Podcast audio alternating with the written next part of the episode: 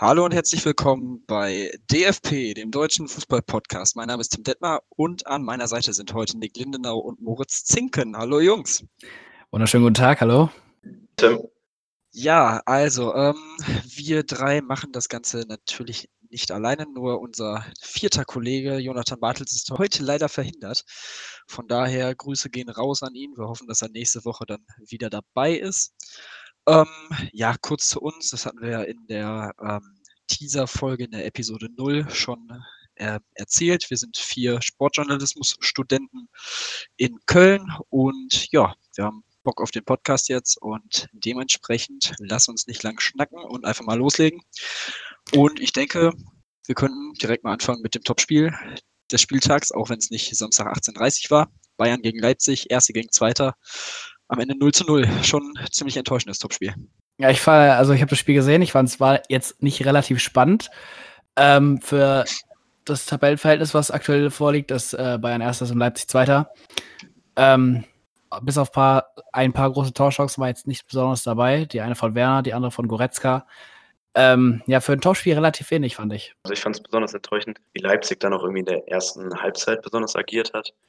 Ähm, dafür, dass man halt oben wieder angreifen wollte, nachdem man den ersten Platz quasi verloren hatte an Bayern, war das schon ziemlich mau. Bayern war zwar sehr dominant, aber dann auch nicht zwingend genug.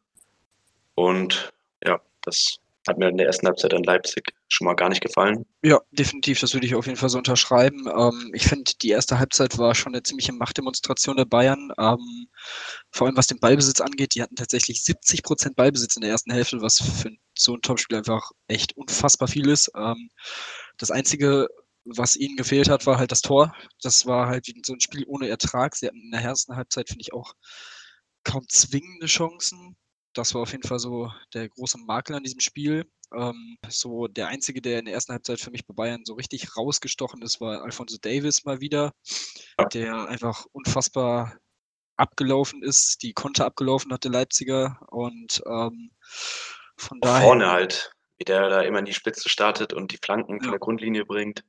ist einfach. Wobei die Flanken generell. Ja, ich, ja, die Flanken waren halt, finde ich, auch echt schwach teilweise, was Pavada abgeliefert hat. Uff, viel Luft nach oben, aber ähm, ja, Leipzig in der zweiten Halbzeit überragend begonnen. Die ersten zehn Minuten deutlich besser gewesen als die Bayern. Ähm, aber danach so ein bisschen auch, haben sich die Bayern gefangen. Danach war es wirklich ausgeglichen und ich denke, deswegen ist das Unentschieden dann am Ende auch so leistungsgerecht. Weil man halt auch sagen muss, dass äh, Leipzig dann im Endeffekt schon der glücklichere von den beiden ist, wenn die quasi der ersten Halbzeit wirklich so unterlegen waren. Bayern hätte, wie du schon gesagt hast, eigentlich Tore machen müssen. Deswegen ist Leipzig da schon gut weggekommen in der ersten Hälfte. Äh, ja, was ich auch fand, wo du auch eben über Alfonso Davis geredet hast mit Herausstreichen bei äh, Leipzig, fand ich auch, Leimer hat ein richtig starkes Spiel gemacht. Äh, auch wenn er jetzt nicht so auffällig war, aber äh, er war sehr oft auf dem Platz unterwegs. Er hat weite Laufstrecken gemacht, also was äh, echt bemerkenswert war. Er war gefühlt überall. Ähm, und ich fand auch, was äh, bei den Bayern gefehlt, also was nicht bei den Bayern gefehlt hat, sondern was sich bei den Bayern in letzter Zeit öf öfters abspielt, die zweite Halbzeit, ähm, wo man ja wieder anfängt, sag ich mal, auf gut Deutsch Mist zu bauen.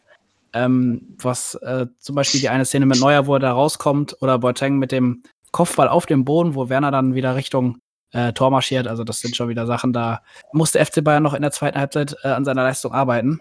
Ja, das sind so die Dinge, was ich an dem Spiel zu bemängeln hätte. Ja, definitiv. Also die Spiele der Bayern, die letzten Spiele sind eigentlich alle relativ ähnlich abgelaufen. Man hat Phasen gehabt, wo man wirklich überragend gespielt hat, dominiert hat ohne Ende, zum Beispiel gegen Mainz, wo man dann auch 3-0 vorne lag und danach einfach das Fußballspielen eingestellt hat und am Ende noch zittert, genauso wie im Pokal gegen Hoffenheim, wo man da am Ende fast noch äh, irgendwie in die Verlängerung kommt, weil man mhm. einfach zu dumm ist, diese Führung, diese klare Führung zu Ende zu spielen. Man macht es gefühlt unnötig spannend. Und das kann dir natürlich in einem Champions League Achtelfinale gegen Chelsea echt wehtun. Ähm, von daher, auch wenn das jetzt noch zwei Wochen, glaube ich, ungefähr weg ist, aber trotzdem, da muss sich die Mannschaft auf jeden Fall definitiv noch fangen. Äh, vor allem Kimmich und Thiago heute auf der Doppel-6 in der ersten ja, Halbzeit genau. okay. Aber die zweite Halbzeit, ey, gefühlt nur Fehlpässe. Das war ja. ganz, ganz schwach von den beiden. Von daher, ähm, ja, ansonsten Bayerns Siegesserie, sechs Spiele in Folge hatten sie vor dem Spiel gewonnen, ist damit jetzt gerissen. Auf der anderen Seite Leipzig ja im Moment so mit einer kleineren Schwächephase, wenn man das so nennen kann. Die letzten drei Bundesligaspiele jetzt nicht gewonnen. Dazu das Pokal aus in Frankfurt. Da bin ich jetzt auch gespannt, wie sie sich da jetzt in den nächsten Wochen fangen. Äh, Champions League Achtelfinale gegen Tottenham. Auch nicht einfach. Wird auf jeden Fall eine Aufgabe. Von daher, wie seht ihr das so, ähm, was die Leipziger im Moment angeht? Also ich finde, äh, Leipzig muss sich äh, sehr schnell fangen, würde ich sagen. Und auf jeden Fall Timo Werder muss auch mal wieder in ins Rollen kommen. Also die eine Chance auch äh, bezogen auf das Spiel gegen Bayern, wo er da frei vor Neuer stand. Ich finde als Stürmer, würde ich das jetzt mal so sagen darf, ähm, so ein Stürmer musste halt in solcher Situation machen und nicht ähm, vorbeischießen. Ich finde schon, dass ähm, Leipzig ordentlich, also bezogen auf Timo Werner jetzt, der ja relativ viele Tore für Leipzig schießt, ähm, sich an sich noch, äh, sich noch verbessern sollte, dass äh, Leipzig auch vorne wieder angreifen kann. Er war jetzt auch irgendwie das vierte Spiel in Folge jetzt ohne Tor. Jetzt haben ja auch viele irgendwie von dem Spiel äh, über das Duell Lewandowski gegen Werner äh, gesprochen. Mhm. Ist natürlich jetzt irgendwie ausgeblieben. Lewandowski, glaube ich, eine Chance oder wie viel hatte er? Wie viele zwingende? Ja, kommt ungefähr. Ähm, ja, der war, glaube ich, dann abgefälscht irgendwie. Die hatten halt auch nicht viel Futter, aber der von Werner, der muss ja auf jeden Fall rein, wie du sagst. Ich würde vielleicht noch was zur Statistik sagen. Also wenn man ähm, oder auf die Spieldaten eingehen, wenn du dir das jetzt natürlich anguckst, ähm, Tim, du hast eben die ähm, Fehlpassquote angesprochen ähm, von Thiago und Kimmich dann in der zweiten Halbzeit. Im Endeffekt ist es jetzt quasi ausgeglichen, weil in der ersten Halbzeit auch, äh, ich glaube, Leipzig eine Fehlpassquote von 52 Prozent oder so hatte. Das denke ich mal nicht würdig für Leipzig, äh, die dann, wie, äh, wie Nagelsmann es ja auch angesprochen hat, nochmal am Gipfel angreifen zu wollen. Das denke ich mal nicht würdig für Leipzig und ähm, denke mal, die müssen jetzt auf jeden Fall nachlegen, mit Blick auf Tottenham beispielsweise. Ja, definitiv. Und auch in der Bundesliga die nächsten Spiele, mal abgesehen von Bremen nächste Woche, das ist auf jeden Fall nochmal auch wenn es weh tut, das zu sagen, ein guter Aufbaugegner für Leipzig vor dem ähm, Spiel in Tottenham oder bei Tottenham. Danach die Woche auf Schalke gegen Leverkusen in Wolfsburg und dann das Rückspiel gegen Tottenham. Also das werden wirklich, wird ein sehr interessanter ähm, März vor allem. Und ähm, ja, ich glaube, danach wird man dann Mitte März sehen, wo sie wirklich stehen und ob sie dann in Richtung Meisterschaft noch angreifen können oder nicht. Ähm, ja, ansonsten würde ich sagen, wenn ihr nicht noch was zu dem Spiel zu sagen habt. Äh, das Einzige, was man abschließend halt noch sagen kann, ist eben, dass die Entscheidung jetzt quasi durchs 0-0 einfach verschoben wurde. Man ja. jetzt eben gucken muss, wie die beiden sich in den nächsten Wochen entwickeln und wie die auch bestehen werden oder an ihren Fehlern arbeiten und sich verbessern. Weil so ähm, war es heute definitiv keiner von beiden der war. Genau, ja. Man hat auch, ähm, was man auch dazu sagen kann, man hat halt das für die Liga ein bisschen spannender gemacht, dass jetzt schön eng bleibt. Jetzt, wenn man sieht, Bayern mit 43 Punkten, Leipzig mit 42, dahinter Dortmund mit 39 und Gladbach darf man auch nicht vergessen, wo das Spiel ja heute wegen dem Sturm Sabine abgesagt wurde. Ähm, auch noch mit 39 und einem Spiel weniger, also es bleibt auf jeden Fall oben spannend. Definitiv. Und knapp hinter Gladbach auf der 5 ist jetzt Leverkusen die das Topspiel am Samstagabend gegen Dortmund gewinnen konnten mit 4 zu 3. Und ja, was war das bitte für ein Spiel? Ähm, ich denke mal, eines der besten Topspiele der letzten Jahre. Auf jeden Fall eins, an das man sich erinnern ähm, wird. Auf jeden Fall. Ja, was es auf jeden Fall offenbart hat, ist bei Dortmund, dass die Defensive absolut schwach ist und absolut anfällig ist. Das Mittelfeld solide bis gut ist und der Sturm absolut überragend. Aber ja, auch gegen Bremen im Pokal hat man ja schon gesehen, mit dieser Abwehr kannst du keine Titel gewinnen. Genau, wenn man sich auch mal die Statistik anguckt, man hat jetzt 59 Tore geschossen und davon 32 Gegentore. Das ist schon ordentlich, was da Dortmund sich hinten einfängt. Ähm, ja, aber ich glaube, ähm, man sollte auch ordentliche Arbeit leisten im Bezug auf die Abwehr, was da Hummels, äh, Sagado und Akanji abliefern. Das äh, ist keine Meisterleistung. Definitiv. Äh, ähm, was auf jeden Fall auch interessant ist, dass sie bisher in den vier Spielen in diesem Jahr, in den, vier Pflicht, in den fünf Pflichtspielen, sorry, ähm, 20 Tore geschossen haben und elf dazu ähm, bekommen haben, also 20 zu 11. Das ist natürlich irgendwie so ein bisschen Licht und Schatten, was die Tor, das Torverhältnis angeht. Also vier Tore im Schnitt pro Spiel zu schießen, ist natürlich überragend, aber knapp zwei zu bekommen, das ist dann natürlich eindeutig zu viel. Und von daher, ähm, ja, ich weiß nicht, das wird das, auf jeden Fall auch das wieder quasi, was du genau gerade angesprochen hast, eben, dass die Verteidigung es einfach nicht bringt momentan und der Sturm quasi überragend ist.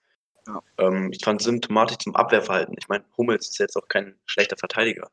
Auf gar keinen Fall. Ähm, aber symptomatisch dazu war eben auch der ähm, dann von Leverkusen, also von Volland das erste Tor. Ähm, einfach der Abstimmungsfehler zwischen den zwei Innenverteidigern.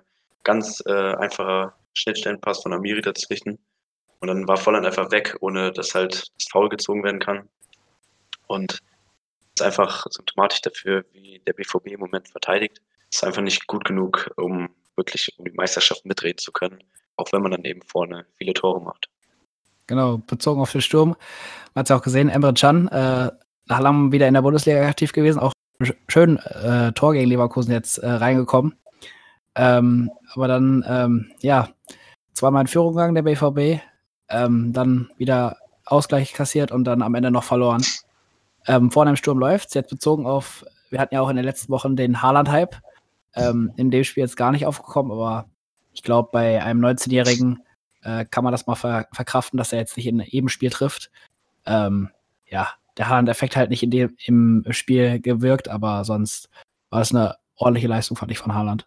Ja, genau. Also er hatte halt ein, zwei größere Chancen, die er dann in den letzten Wochen getroffen hat, aber man muss halt auch sehen, er hat in vier Bundesligaspielen sieben Tore geschossen. Also jetzt ihn zu kritisieren, nur weil er in einem Spiel kein Tor äh, schießt, dann das wäre auch definitiv, würde mir auch zu weit gehen. Ähm, mhm. Von daher, ähm, ja, ansonsten diese Defensivprobleme könnten natürlich in der Champions League gegen PSG absolut böse enden für sie, weil ähm, das ist dann nochmal ein anderes Kaliber als Leverkusen. Also wenn Leverkusen schon vier Tore schießt gegen Dortmund, was machen dann Neymar, Mbappé, Cavani, Icardi und wie sie alle heißen? Also das wird auch sehr, sehr schwierig für sie, dann ähm, die zu stoppen, wenn das weitergeht.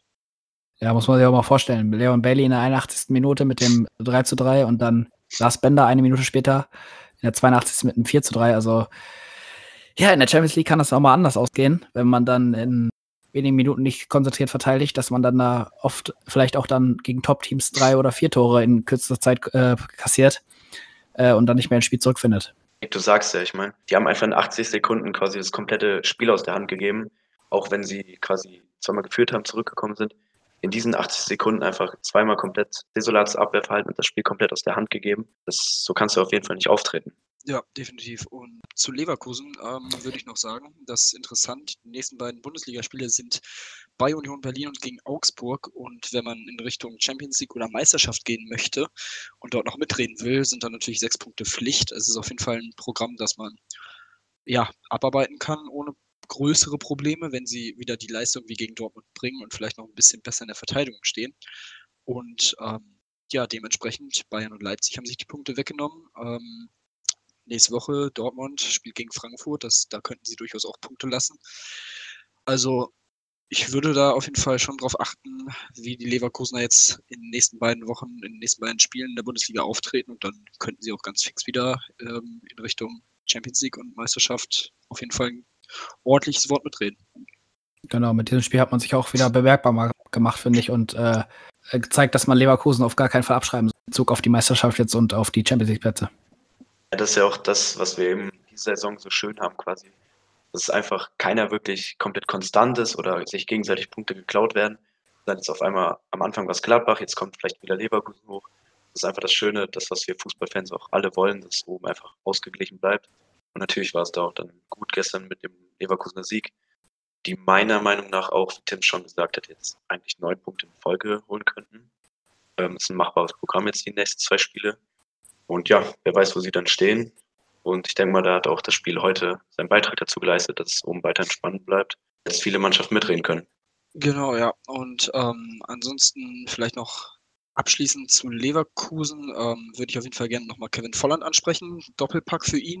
Seine ersten beiden Treffer seit drei Monaten. Steht dabei neun Toren und acht Assists. Und jetzt kommt natürlich die Frage auf, ist er vielleicht jetzt, wenn er so weiter trifft, jemand für die Nationalelf und für die Europameisterschaft im Sommer? Schwierige Frage. Also ich finde beim zweiten Tor von ihm im Spiel gegen äh, Dortmund war relativ glücklich. Also ich fand, da stand so halt als Stürmer relativ gut. Die Ecke kam ja rein und tat einfach von der Tor Torlinie quasi nach hinten. gemacht. Von da. Ja. Er wurde nach hinten verlängert und dann Volland zum Abschluss auch dann glücklich noch eingegangen, gefälscht. Ähm, das erste Tor fand ich war super rausgespielt, hat sich auch gut gegen Akanji im Laufduell durchgesetzt. Ähm, ob das jetzt ähm, für die Nationalmannschaft reicht, ich weiß nicht. Du hast mit Werner einen guten Bundesliga-Stürmer, du hast mit Harvards einen guten ZOM, der auch im Sturm spielen kann. Ob, an sich, ob sich ein Volland da durchsetzen kann, schwierig. Ich weiß nicht. Ich glaube, Jogi Löw hätte ihn dann vielleicht vorher schon rufen, äh, für die Nationalmannschaft berufen sollen. Ähm, ob das jetzt für die Zukunft, für die Nationalmannschaft reicht, schwierig. Wie seht ihr das? Mal, wenn er so weitermacht, ähm, natürlich hat er jetzt, glaube ich, drei Monate eben diese Durchstrecke gehabt, aber davor auch überragend gewesen, fand ich. Wenn er jetzt so weitermacht und wieder konstanter die Leistung bringt, warum sollst du den nicht mal mitnehmen von als Alternative? Sagt ja keiner, dass er da von Anfang an Werner oder so ersetzen muss. Aber für mich ist es ein super vielseitiger Spieler. Er ist technisch stark, er ist schnell. Er hat auch sehr oft den, äh, den richtigen Riecher. Deswegen, wenn er so weitermacht, sehe ich eigentlich keinen Grund, ihn nicht vielleicht mit ich sehe das ähnlich, nur das Problem ist einfach, er spielt bei Leverkusen. Äh, Stefan Kiesling kann davon ein Lied singen oder konnte davon damals ein Lied singen. Er wurde ja auch gefühlt nie mitgenommen. Ich glaube, Jogi Löw ist da irgendwie, hatte so eine gewisse Abneigung gegen Leverkusener Stürmer. Ähm, und ich meine, Volland hat ja in den letzten Jahren auch immer wieder abgeliefert und auch schon zu Hoffenheimer Zeiten hat er ja kaum irgendwie eine Nominierung mal bekommen, ab und zu hier und da mal bei irgendwelchen ja, mehr oder weniger interessanten äh, Freundschaftsspielen. Von daher, ähm, ich bin ganz ehrlich, also mit einem anderen Bundestrainer auf jeden Fall. Das sehe ich gute Chancen, aber nicht solange Jogi Löw Trainer ist. Ich glaube, das ist leider für ihn ein bisschen, ja, der Zug ist leider irgendwie abgefahren im Moment. Aber ich meine, er ist 27 im besten Alter eigentlich, von daher, er hat ja noch ein paar Jahre. Vielleicht ändert sich die Situation nochmal und vielleicht überrascht Löw uns ja. Aber ich bin ganz genau, ehrlich, ich würde es äh, bezweifeln, auch wenn ich es ihm auf jeden Fall gönnen würde und die Leistung eigentlich auch absolut stimmt. Von daher, gut. Ähm, dann würde ich mal sagen, gehen wir doch mal weiter an diesem 21. Spieltag der Bundesliga und schauen uns an, was die Mainzer bei, beim Big City Club Hertha BSC Berlin abgeliefert haben. Und das war ordentlich, 3 zu 1. Dementsprechend, ähm, ja, wichtige Punkte für die Mainzer und Hertha kann sich dementsprechend weiter nicht wirklich lösen. Und ja, die Abwehr, die man eigentlich als Prunkstück jetzt ähm, installieren wollte unter Klinsmann, funktioniert tatsächlich gegen Mainz mal so gar nicht. Mm, ja, genau. Also ich hätte auch am Anfang gedacht, bevor das äh, Spiel äh, losging, äh, dass Hertha einen wenigsten Punkt gegen Mainz holt, nach dem starken, was heißt starken, aber dem souveränen Auftritt im DFB-Pokal, wo man dann halt in der Verlängerung ähm, gegen Schalke verloren hat. Ähm, ja, im Spiel war das leider nicht so. Äh, von den Torschüssen her hatten beide Mannschaften ausgelichene, jeder drei Stück. Her Mainz hat dann halt ihre drei Stück genutzt. Ja, ich glaube, das frühe, das relativ frühe Gegentor in der 17 Minuten durch Robin Quaison hat Hertha so ein bisschen den Spielfluss genommen und aus dem Spiel genommen. Ähm, aber ansonsten, ja, Hertha in letzter Zeit so ein bisschen auf und ab, ne? Zwischendurch mal starke Leistungen, dann wieder jetzt das 3-1 gegen Mainz. Ähm, eine typische Mittelfeldmannschaft in der Bundesliga, würde ich sagen. Jetzt da vielleicht mal eine Frage an euch. Ähm, und zwar ging es eben darum, dass, wie Nick schon angesprochen hat, 120 Minuten DFB-Pokal, dann noch dieser Vorfall eben ähm, Toruna Riga. Er wollte es nicht als Ausrede benutzen, aber er hat schon das quasi als Grund genommen. Ähm, aber für mich ist das eben keine Entschuldigung. Dann vor dem, vor dem 2-0 war das dann von Quaison, äh, wo einfach das einfachste der Welt, einfach ein Querpass und die Abwehr von Berlin war einfach komplett nicht anwesend. Keiner ist mitgelaufen. Ähm, ich finde, sowas entschuldigt dann auch eine DFB-Pokalpartie und der Vorfall mit Toren Riga nicht, oder wie seht ihr das? Nee, würde ich auch nicht sagen. Also, ja, natürlich ist es dann nochmal was anderes, wenn du es auch nicht gewöhnt bist, unter der Woche generell zu spielen, dann nochmal die volle Distanz zu gehen, dann noch so bitter, so knapp zu verlieren. Ähm, ja, das stimmt, aber trotzdem, also sorry, es, ist, es sind immer noch Profis. Ähm, es liegt dann ja auch ein bisschen am Trainer zu sehen, ob irgendwie Spieler nicht können oder nicht im Vollbesitz ihrer Kräfte sind. Dann kann er ja trotzdem noch rotieren. Ähm, vor allem, wenn man sich überlegt, wie äh, stark Hertha auch in der Winterpause eingekauft hat. Also der Kader sollte eigentlich groß genug sein dafür. Von daher ist es so ein bisschen, ja, Ausredensuche, aber man war halt einfach vor allem in der ersten Halbzeit viel zu harmlos. Also es war wirklich gar nichts. Und wenn man dann die Chancen halt nicht reinmacht, die man bekommt, ist das nun mal auch gegen solche Gegner, die dann da unten stehen und absolut für alles dann kämpfen, wie die Mainzer, ähm, ist es halt auch, ja, lässt sich das bestrafen. Ja, richtig, auch wenn man sich jetzt nochmal die Statistik anguckt. Ähm, Hertha viel auf Ballbesitz gespielt, 69 Prozent gegenüber den Mainzern zu 31, also auf jeden Fall viel auf Ballbesitz gespielt und auch, wo du eben noch gesagt hattest, vor wegen ähm, mit der Ausrede des DFB-Pokals. Jürgen Klinsmann hatte ja, glaube ich, auch in der Winterpause die äh, Winterpause von den Herder-Spielern verkürzt, um früher ins Training einzusteigen. Und ähm, ja, ich sehe da so ein bisschen den, den Leistungsdruck bei Klinsmann, dass man abliefern muss, aber dann im nötigen Fall noch die Ausreden parat hat, wenn es dann mal nicht läuft. Das sind halt typische Traineraussagen, würde ich sagen. Ähm, ja, wir werden sehen, was Hertha in den nächsten ähm, Spielen so macht. Auf jeden Fall würde ich jetzt Hertha so einschätzen als eine Art Wundertüte, weil man nicht weiß, wie das dann halt in den nächsten Spielen laufen wird. Ob, Hertha sich jetzt wieder zusammenreißt und quasi äh, wieder eine starke Abwehr bildet, wie du eben gesagt hattest. Oder halt, wie Moritz eben gesagt hatte, bei dem, bei dem Tor von Quaison die Abwehr so offen war und äh, da nichts funktioniert hat. Ja. Das ist echt die Frage, wo geht's hin mit dem Big City Club? Ähm, man hat hohe Erwartungen. Äh, man hat auch, sag ich mal, hohe Erwartungen selber von Berlins Seite aus ausgesprochen. Ähm, jetzt ist man abgerutscht auf den 14. Tabellenplatz. Äh, ja, wohin geht's mit Berlin? Das ist die große Frage, die man sich jetzt eigentlich stellt und deswegen passt eigentlich der Begriff Wundertüte schon ziemlich gut. Ähm, sie haben jetzt eigentlich einen ziemlich guten Kader, auf jeden Fall besser als den 14. Platz. Den muss man jetzt auch abwarten, wie die nächsten Spiele aussehen, aber es wird auf jeden Fall sehr, sehr eng äh, im Tabellenkeller. Köln hat noch ein Spiel weniger, wer weiß, was da noch passiert. Derby kann alles passieren im Nachspiel jetzt. Ja, was man vielleicht noch äh, hinzufügen kann, ist, ich finde auch Hertha setzt sich die, äh, ihren Druck selber, weil was in der Winterpause für Namen gefallen sind durch den neuen Sponsor, den sie jetzt eingekauft haben, Chaka, Draxler oder Götze, die eigentlich kommen sollten, äh, aber dann der Rekordtransfer des Vereins durch Piatek. Ähm, ja, ich weiß nicht, ob, also Piatek war ein guter Einkauf, bestimmt auch gut für die Liga, mal so ein Stürmer aus Italien vom AC Milan zu sehen. Ähm, aber ich finde, wenn man als Mannschaft ähm, gute Leistungen absolvieren kann, dann sollte man vielleicht auch im Mittelfeld, sind ja viele Namen gefallen, Chaka zum Beispiel, sollte man in die Richtung eher einkaufen, um das äh, Mittelfeld oder die Abwehr vielleicht auch zu stabilisieren. Ähm, mal schauen, wo es hingeht, genau. Ja, würde ich auch sagen. Also ähm, es ist natürlich ein großer Druck, der dadurch kommt durch einen Lars Windhorst, der natürlich auch ein gewisses Risiko eingeht in diesem Investment, ähm, aber natürlich auch das Potenzial von Berlin, von der Stadt sieht, natürlich auch vom Olympiastadion mit 80.000, die da reingehen könnten. Also von daher, ähm, das wird auf jeden Fall ja, spannend sein zu beobachten in den nächsten Monaten. Ähm, ja, zum Mainz würde ich auf jeden Fall noch sagen, man hat mit Ruben Schröder verlängert, dem Sportdirektor bis 2024. Man hat jetzt mit diesem Sieg den ersten Sieg nach vier Niederlagen in Folge geholt, also auch enorm wichtig für den Verein. Und sie hätten auch schon zur Pause, da stand es 1 zu 0, man hätte dort schon früher äh, höher führen können.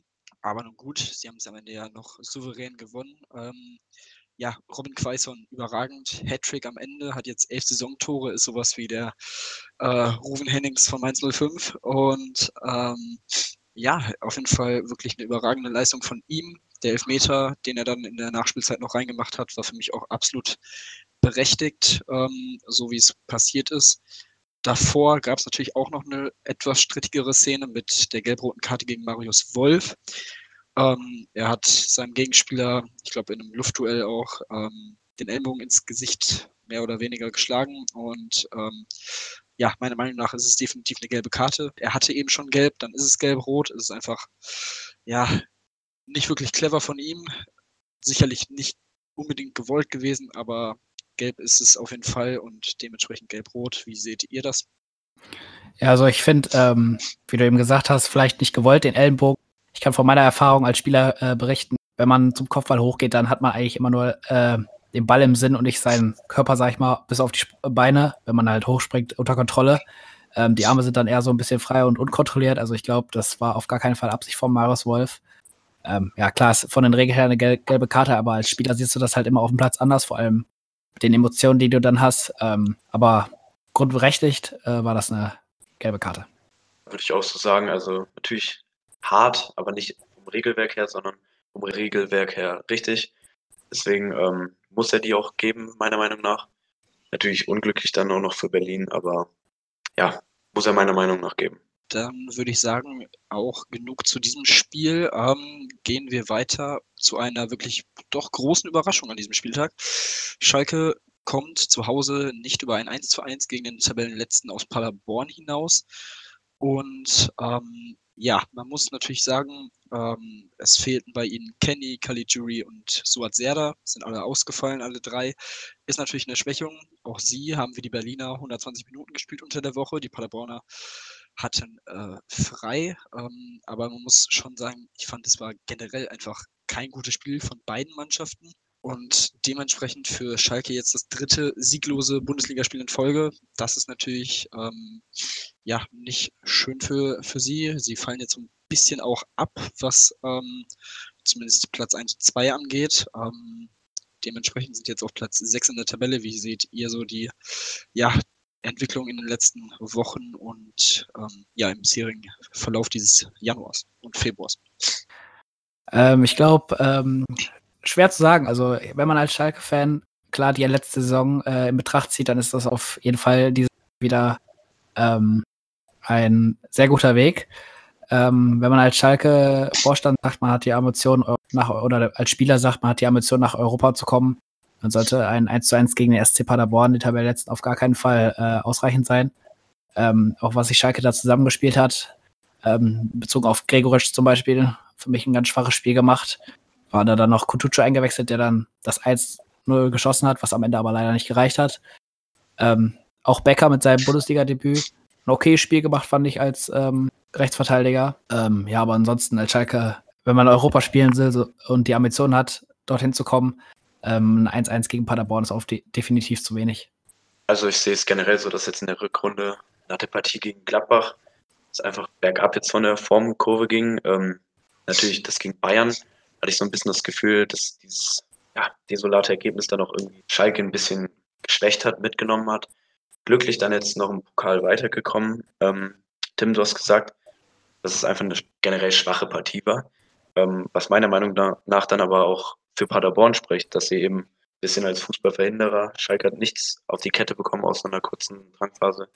Das spricht einfach für Paderborn dann gegen Schalke, weil wenn du dir den Kader oder auch die Aufstellung jetzt anguckst, natürlich waren die geschwächt, aber muss nur der offensive Arid, Raman sehen oder Innenverteidigung Kabak, der dann zwar verletzt raus musste, und Nastasic, aber wenn du das im Vergleich siehst, musst du als Schalke auch mit DFB-Pokal, Beutelung und mit Verletzten musst du mehr holen als ein 1 zu 1 in Paderborn. Äh, auf Schalke gegen Paderborn. Ja, definitiv. Also, ja, stimme ich dir auf jeden Fall zu, dass sie, sie die Schalker so ein bisschen, das soll jetzt gar nicht despektierlich klingen, aber so ein bisschen auf ihr Niveau runtergebracht haben und runtergespielt haben. Das hat man ja auch zum Beispiel gegen Freiburg gesehen, wo sie ja auch überraschend 2 zu 0 gewinnen konnten, auswärts. Also, sie sind ja durchaus auch gut. Sie haben ja auch in der Hinrunde zum Beispiel ähm, 2 zu 3 gegen Leverkusen verloren, was ja auch ein wirklich furioses Spiel war. Für die Paderborner generell ist es natürlich eine schwierige Situation ähm, aber sie können halt auch befreit aufspielen eigentlich. Sie haben nichts zu verlieren. Eigentlich keiner erwartet von ihnen, dass sie den Klassenerhalt schaffen. Und eigentlich jeder hat vor der Saison gesagt, dass äh, Paderborn eigentlich ein sicherer Absteiger ist. Von daher und jetzt, man hat einen Punkt Rückstand auf den 16. Platz. Ich denke, da ist man, hätte man ihnen das gesagt. Ihr habt nach 21 Spieltagen quasi einen Punkt auf, ähm, ja, zumindest eine Teilrettung. Ich glaube, das hätten sie auf jeden Fall so unterschrieben und ich denke mal, wenn sie jetzt hier fleißig weiter so Bonuspunkte einfahren, könnten die auf jeden Fall auch für die Teams vor ihnen durchaus noch gefährlich werden. Ich finde auch, dass, ja, ich finde auch, das Mittelfeld bei Paderborn hat äh, sehr gut funktioniert mit Vassiliadis, genau so. Genau, richtig, schwieriger Name. Ähm, und äh, mit Geisula, das hat gut funktioniert. Er war auf jeden Fall der Motor der Mannschaft. Geisula hat ja auch das spätere 1-1 gemacht. Ich finde, der Motor, Motor bei äh, Paderborn sind die beiden auf jeden Fall war eine gute Leistung für die Verhältnisse, die Schalke ihnen geboten hat. Ähm, bezogen nochmal auf Schalke, noch mal eine Frage an euch. Wie ähm, beschreibt ihr die Entwicklung von Kabak und Todo Dibo? Ähm, jetzt im DFB-Pokal hat man ja zum Beispiel gesehen, Todo Dibo wird ausgewechselt, Kabak kam rein und das Spiel hinten in der Abwehr äh, lief sehr gut bei Schalke. Also wenig, weniger Torchancen im Gegensatz davor zugelassen. Ähm, wie seht ihr die, die Entwicklung der beiden? Das ist einfach, ähm, ja, der macht sich super, der Junge. Ähm, ich glaube, der macht kaum Fehler. Am Anfang hat er ein paar, ähm, ja, generell in der Hinrunde ein paar strittige Szenen im Strafraum, wo er einfach Glück hat, dass er öfters keinen Elfmeter bekommen hat. Da muss er einfach wegbleiben. Also mich Meinst jetzt Kabak, ne? Ja, Kabak. Für mich mit 19 Jahren einfach ein unheimlich abgeklärter Spieler. Guck dir einfach diesen, weiß ich, wie langen Sprint da durch die ganze äh, Hälfte von Berlin an. der Junge, der hat auch Bock und äh, ist auch bei Ecken der torgefährlichste Innenverteidiger momentan auf Schalke. Und ähm, als er reinkam, äh, wurde Schalke hinten sicherer, auch wenn er neben irgendwie schon ein erfahrener Nastasic ist. Kabak auf jeden Fall mit ein wichtiger Faktor gewesen im DFB-Pokal jetzt auch, dass Schalke eben noch gedreht hat, meiner Meinung nach. Ja, ähm, ja, wie gesagt, also Kabak ist echt ähm, unfassbar mit 19 Jahren so konstant auch wirklich zu spielen. Ähm, klar, gegen Bayern hat, würde ich jetzt mal einfach die, ja, die Leistung rausnehmen, weil es einfach generell von der Mannschaft ein schwaches Spiel war. Aber ansonsten ist es ja wirklich konstanter Spieler, auch durchaus torgefährlich. Von daher, das ist auf jeden Fall schon echt gut. Todibo muss man natürlich jetzt abwerten. Er hat jetzt das zweite Spiel gemacht für Schalke, ähm, ist definitiv auch ein gutes Talent, ist auf jeden Fall äh, ein guter Transfer auch gewesen von den Schalkern jetzt im Winter. Und ich denke, ja, die beiden ähm, werden den Schalke-Fans auf jeden Fall in den nächsten Wochen noch gut Spaß machen. Sehe ich auch so, ja. Jo, wunderbar. Ähm, das nächste Spiel der Schalke in der Bundesliga, dann nächste Woche gegen die Mainzer ähm, in Mainz und danach geht es gegen Leipzig. Also ähm, ich denke mal, ja, in Mainz ist es natürlich ein unangenehmes Spiel, ähm, aber es sollte schon der Anspruch sein, das Spiel zu gewinnen, damit man sich jetzt auch so nochmal ein bisschen ein gutes Gefühl für dieses Spiel gegen Leipzig ja, einfährt. Und ich denke mal, zu Hause, wenn man sich jetzt fängt, ähm, ist da, denke ich mal, auch durchaus was drin. Also warum denn nicht? Leipzig überzeugt mich jetzt im Moment nicht wirklich so, dass ich jetzt sagen würde, das ist auf jeden Fall safe ein Leipziger Sieg. Kommt darauf an, wie die Entwicklung dann halt in zwei Wochen aussieht ähm, ob man sich dann gefangen hat oder nicht. Und ähm, ja, wir werden sehen, wie im Hinspiel war das ja ein souveränes, glaube ich, viele nicht gedacht hätten. Äh, Matondo mit seinem ersten Tor für den FC Schalke dann. Ähm, wir werden sehen, wie Leipzig sich dann auf äh, Schalke schlagen wird. Genau, ja, gut. Ähm, dann würde ich mal sagen, gehen wir doch weiter in, an diesem 21. Spieltag und schauen auf das Spiel in Wolfsburg. Wolfsburg gegen Düsseldorf, ein 1 zu 1 am Ende. Ähm, man muss sagen, für Düsseldorf durchaus unerwarteter Punkt, äh, wenn man sich das vor dem Spiel auf dem Papier angeguckt hat. Aber dem Spielverlauf zu urteilen, hätte es auch mehr sein können. Man ist vor der Pause noch in Führung gegangen, lag 1 zu 0 vorne. In der 48. Minute gab es dann die rote Karte gegen die Wolfsburger in Person von Pongracic. Ähm, ja, für mich eine klare Tätigkeit. Äh, so muss der VAR funktionieren. Und zwei Minuten später dann der Ausgleich der Wolfsburger. Und ja, es war am Ende wirklich ein sehr ausgeglichenes Spiel. Wolfsburg hat es in der zweiten Hälfte in Unterzahl wirklich sehr, sehr gut gemacht. Also von daher denke ich mal, war es am Ende wirklich ein verdienter Punkt. Aber für Düsseldorf natürlich, wenn du ja fast die, die gesamte zweite Halbzeit ähm, in Überzahl spielst und dazu noch 1-0 führst, darfst du das Ding eigentlich nicht noch abgeben. Ja, genau, also, also ja. im Endeffekt auf jeden Fall verdienter Punkt für beide. Aber Düsseldorf wirklich ähm, dann quasi auch mit dem Geschenk der roten Karten. Ähm, weiß aber auch wirklich nie, man hat schon so häufig gehabt, dass man quasi in Überzahl eigentlich besser spielen sollte, aber wie viele Vereine tun sich da einfach sogar schwerer? Und ähm, ja, in Wolfsburg macht er sogar zwei Minuten direkt nach der roten Karte das Tor. Ähm, hat Düsseldorf sicher irgendwie aus der Bahn geworfen. Ähm, Wolfsburg hat das, wie du schon gesagt hast, das einfach wirklich abgeklärt gemacht dann nach dem Platzverweis und ähm, den Punkt dann geholt. Vor dem Spiel hätte man eigentlich Wolfsburg mehr zugetraut. Ähm, ja, Düsseldorf geht da aber, glaube ich, mit einem traurigeren ähm, Gefühl aus diesem Spiel als Wolfsburg. Hm, genau, wo du auch das eben gesagt hast, mit vor dem Spiel, dass man dachte, dass Wolfsburg das klar macht. Ich finde auch, Wolfsburg hat immer die, ähm, oder das Ansehen, dass man sagt, ja, zu Hause, ja, das will Wolfsburg schon schaukeln. Das jetzt auf den letzten Spieltag beziehen gegen Hertha, ähm, auch da nach 1-0-Führung 2-1 dann noch verloren ich finde, Wolfsburg nimmt sich immer nicht so, wie soll man sagen, so ernst. Also, dass man sagen kann, ja, die Mannschaft liefert ab, ähm, wie sie eigentlich soll oder wie man sieht, dass man halt zum Beispiel gegen Hertha oder Düsseldorf, was eigentlich Teams sind, wo man Wolfs was Wolfsburg mit äh, dem Spielerkater, den sie jetzt haben, schlagen kann, ähm, sich dann halt entweder zum Beispiel zwei oder jetzt ähm, äh, drei oder jetzt zum Beispiel zwei Punkte liegen lässt. Ähm, also ich finde, Wolfsburg ist wie Hertha gefühlt in der äh, weil man manchmal denkt man, okay, die haben jetzt einen Lauf, die holen viele Punkte, äh, auch gegen schwächere Teams, aber dann jetzt wie gegen Düsseldorf bleibt man beim 1-1. Ähm, ja, schwierig vorzusehen, wie es Wolfsburg in den nächsten Wochen äh, ergehen wird. Konstant und wie du schon gesagt hast, eigentlich so ein Mittelfeldteam, haben natürlich eigentlich einen besseren Kader. Sie könnten weiter oben mitspielen. Ähm, aber ja, wie du es schon gesagt hast, mal eine gute Phase, mal eine schlechtere. Es waren jetzt definitiv Partien, die man hätte gewinnen können, vielleicht auch müssen. Deswegen, ja, bleiben sie auf Platz 10 oder sind jetzt abgerutscht auf Platz 10, aber sie bleiben halt eben im Mittelfeld. Ähm, ich weiß nicht, ob die damit zufrieden sind, aber wird man jetzt abwarten müssen, wie es jetzt weitergeht, ob sie vielleicht mal einen Lauf bekommen. Aber sie könnten definitiv mehr, meiner Meinung nach.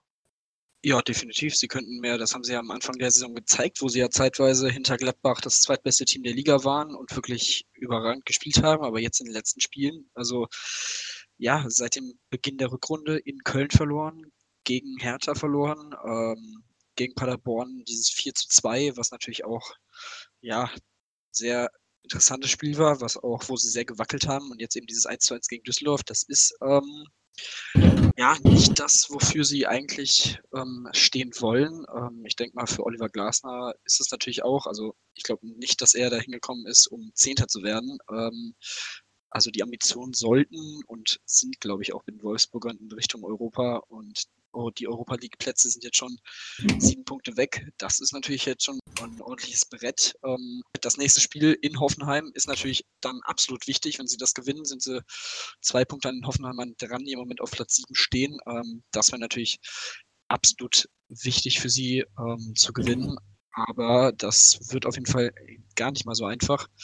Von daher, ich glaube, am Ende sind sie jetzt hier einfach froh, noch einen Punkt mitgenommen zu haben. Aber ja, ausreichend tut das auf jeden Fall nicht. Dann würde ich jetzt nochmal ähm, über Düsseldorfer sprechen. Ähm, Uwe Rösler ist ja jetzt seit drei Spielen der Trainer. Man ist noch ungeschlagen unter ihm. Ein Sieg, zwei Unentschieden in der Bundesliga. Ähm, dazu natürlich im Pokal dann noch weitergekommen. Ähm, ja, ist natürlich ein guter Einstand für ihn. Ähm, man muss sagen, was auf jeden Fall aufgefallen ist, dass er Nana Ampoma wirklich jetzt ein großer Teil und ein wichtiger Teil dieses Teams geworden ist, der unter Friedhelm Funkel so gut wie gar keine Rolle gespielt hat.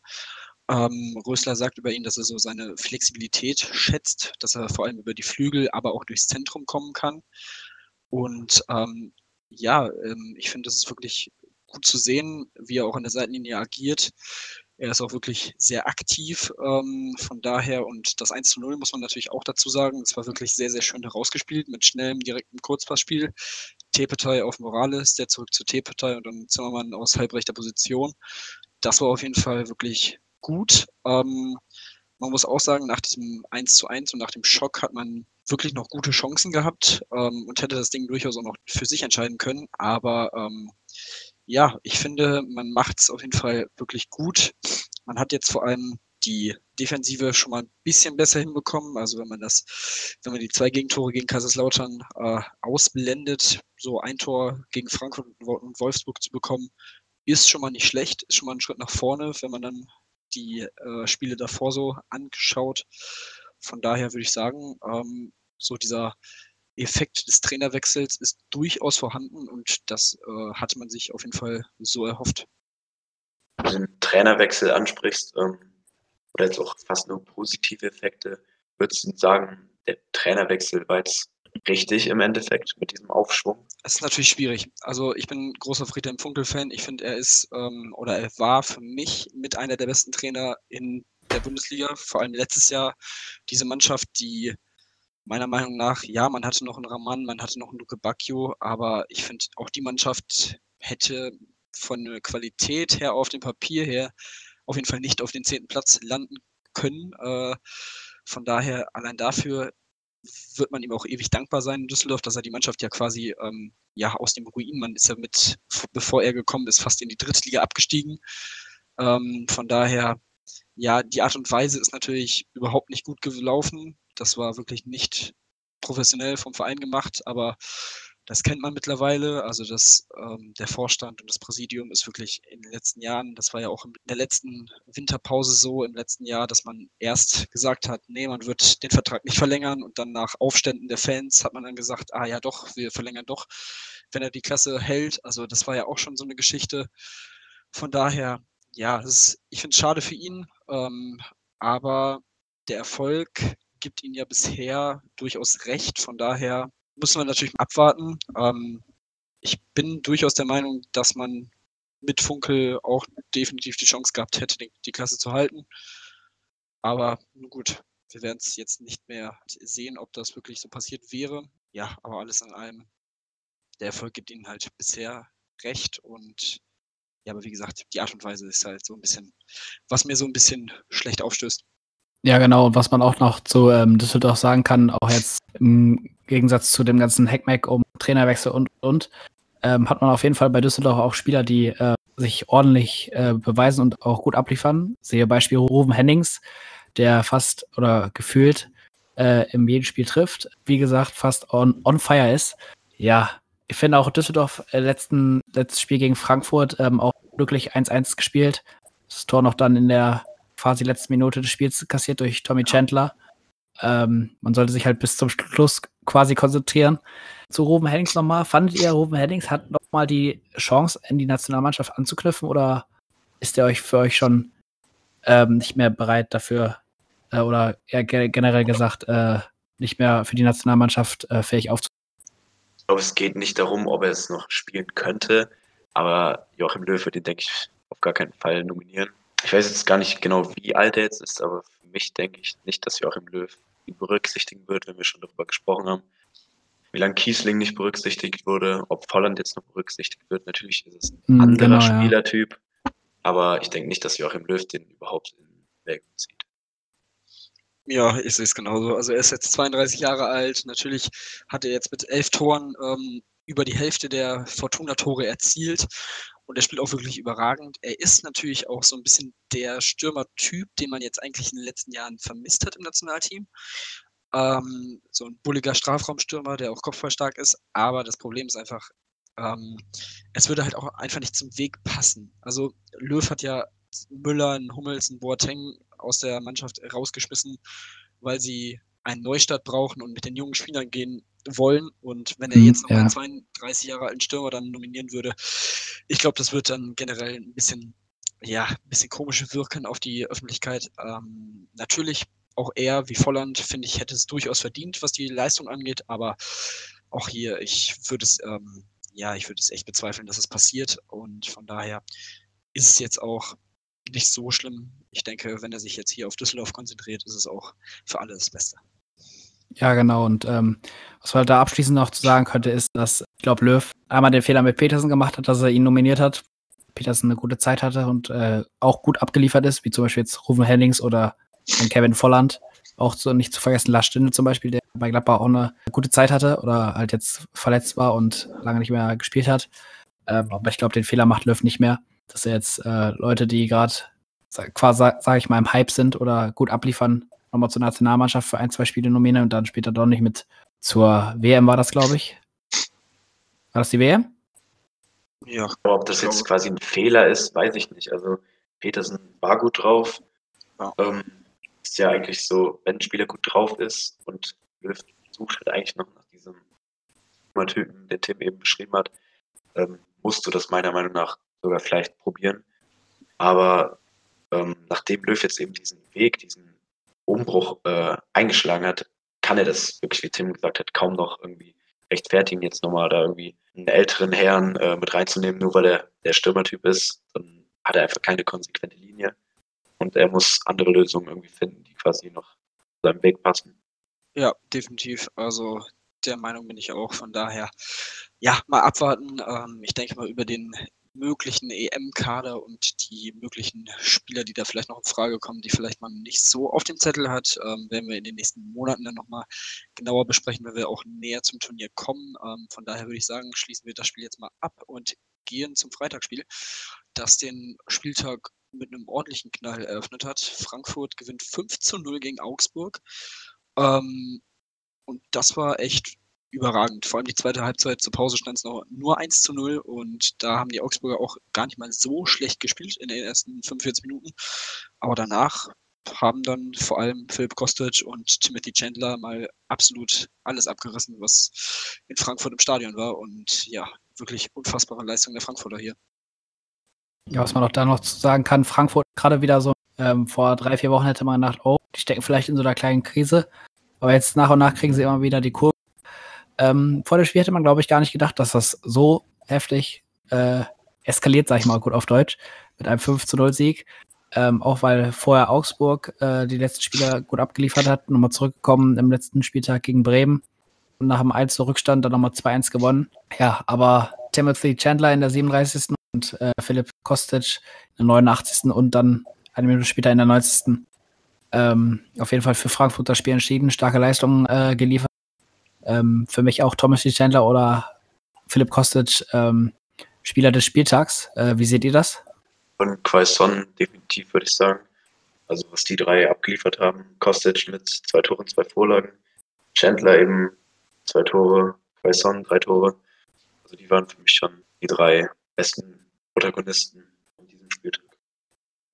Ja, dem würde ich ähm, auch mitgehen. Ähm, ich hätte dann noch einen von Union Berlin im Hinterkopf, zu dem wir dann gleich noch kommen. Ähm, ja, zu Frankfurt. Ähm, wirklich guter Start in dieses Jahr, 2020 noch ungeschlagen. Drei Siege, ein Unentschieden in der Bundesliga. Dazu natürlich der Pokalsieg oder der Sieg im Pokal, Achtelfinale gegen Leipzig. Ähm, das ist wirklich überragend. Dann das nächste Spiel beim BVB. Jetzt könnte man natürlich denken, ja, da haben sie ja jetzt wirklich eine gute Chance. Ja, Nein, ich glaube ehrlich gesagt nicht, weil ähm, das Negative an Frankfurt in dieser Saison ist bisher die Auswärtsbilanz. Man steht auf Platz 15 der Auswärtstabelle mit nur sieben Punkten. Ähm, von daher sehe ich da ehrlich gesagt im Moment ein bisschen Schwarzwasserspiel in Dortmund angeht. Ähm, das ist wirklich ein heftiger Kontrast, wenn man sich das anguckt. Man ist zu Hause wirklich bombenstark mit Platz 5 in der Heimtabelle, aber dass man dann auswärts so schwach ist, das ist natürlich auch ähm, ja ein Grund dafür, dass man im Moment nur auf Platz 9 steht und dementsprechend ja auch so ein bisschen in Ansprüchen hinterherläuft. Denn auch hier muss man natürlich sagen, man hatte sich durchaus nach der letzten Saison erhofft, dass man wieder angreifen kann in Richtung Europapokal. Ähm, aber ja, das ist natürlich, wenn du auswärts so schwach bist, wirklich umso schwieriger dann zu erreichen. Das ist wirklich das Manko. Also nach den Abgängen quasi im Sommer hat man zwar noch Spieler geholt, eben dann auch wie Silver oder Kostic gehalten auch. Ähm, mit dem Kader kannst du definitiv mehr erreichen als Platz 9, vor allem eben auch auswärts. Ähm, aber definitiv war der Sieg jetzt auf jeden Fall wichtig. Ähm, dadurch sind sie ja eben jetzt auch an Augsburg und Wolfsburg vorbeigezogen. Wäre eben nicht das Manko mit der Auswärtsbilanz, ist da definitiv viel für Frankfurt drin. Ähm, ja, ich denke mal, zu Hause im Stadion äh, mit der Unterstützung hauen sie da einfach immer mehr rein. Das ist eine sehr emotionale Mannschaft dann auch. Vielleicht deswegen auch eine Begründung, warum es auswärts nicht so klappt. Aber die haben auf jeden Fall höhere Ambitionen und ähm, eigentlich könnten sie auch Richtung. Ja, definitiv. Äh, auf jeden Fall eine starke Heimmannschaft. Wenn man sich auch nochmal in die gegen Benfica, wo man da dann noch zu Hause die Tore geschossen hat und noch eine Runde weitergekommen ist, das war eine starke Leistung. Ähm, zu Augsburg, ich finde Augsburg ist ähm, Augsburg beschreibt sich, finde ich, in den letzten Jahren oder auch äh, generell ähm, immer ein paar Spielern, die ja immer äh, rausstechen. Sei es zum Beispiel ein Philipp Max oder ein Marco Richter. Marco Richter sich sehr stark in der letzten Zeit entwickelt, auch ein Philipp Max, der wird jetzt immer stärker. Einer der aktuell stärksten auf dem Platz von Augsburg, finde ich. Ähm, ja, in dem Spiel gegen Frankfurt hat es halt dann nicht gelöppt. Ähm, ich glaube, dann das Tor in der ersten Halbzeit durch Chandler und ähm, hat sie dann so ein bisschen vom Spiel rausgenommen. Ähm, wird sich sehen, wie sich dann Augsburg in den nächsten Spielen entwickeln wird. Aber das äh, am Freitagabend gegen Frankfurt, das war leider nichts. Genau, und ähm, dieser deutliche Sieg der Frankfurter ist umso überraschender, wenn man sich anguckt, was die Augsburger in den ähm, in vier der fünf vorherigen Partien gegen Frankfurt abgeliefert haben. Die konnten sie nämlich gewinnen. Also ähm, da hätte man vorher durchaus gedacht, dass die Augsburger wirklich eine Chance hätten in Frankfurt, ähm, ja, eine kleine Überraschung zu landen. Aber ja, ähm, auch, was ich interessant fand, dass Freddy Bobic ähm, wurde gefragt, warum man ähm, bei den, warum es bei den Frankfurtern bisher so gut läuft im Jahr 2020. Und er beschreibt es damit, dass sie jetzt endlich mal eine längere Pause hatten, nicht mehr diese ständigen englischen Wochen mit anstrengenden Spielen an einem Donnerstag und dann meistens direkt Sonntag das nächste Bundesligaspiel hatten. Ähm, ja, seht ihr das ähnlich wie Freddy Bobic, also dass sie wirklich dadurch jetzt ein bisschen die Akkus wieder voll aufladen konnten ähm, und dementsprechend deswegen gerade so gut unterwegs sind. Und ähm, denkt ihr, das könnte dann in den nächsten Wochen wieder sich umkehren, wenn eben die Europa League wieder weitergeht? Und das ist dann ja auch schon in anderthalb Wochen. Also natürlich ist das immer so, dass du dann auch ähm, gegen manche Gegner eben den Nachteil hast, äh, dass du quasi noch unter der Woche spielen musst, in englischen Wochen. Ähm, jetzt hat man aber eben auch englische Woche gehabt. Du hast im Pokal Leipzig rausgeschmissen, ist auch am Wochenende gespielt, war glaube ich ein Tag mehr, nee, waren nur drei Tage Pause, oder?